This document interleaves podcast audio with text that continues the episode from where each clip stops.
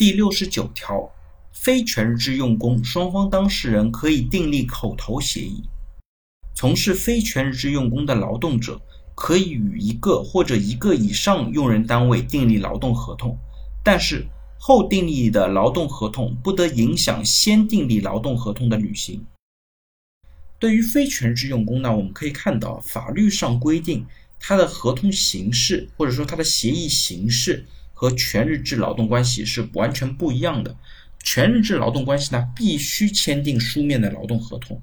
而对于非全日制的劳动关系，双方是可以订立口头的协议的。从这边也可以看出，非全日制劳动关系它的劳动关系呢是更加松散的。而另一方面呢，非全日制用工的双方当事人还可以建立双重或者多重的劳动关系，也就是有些人可以打多份的零工。这也体现出非全日制劳动关系更加灵活的一个方面。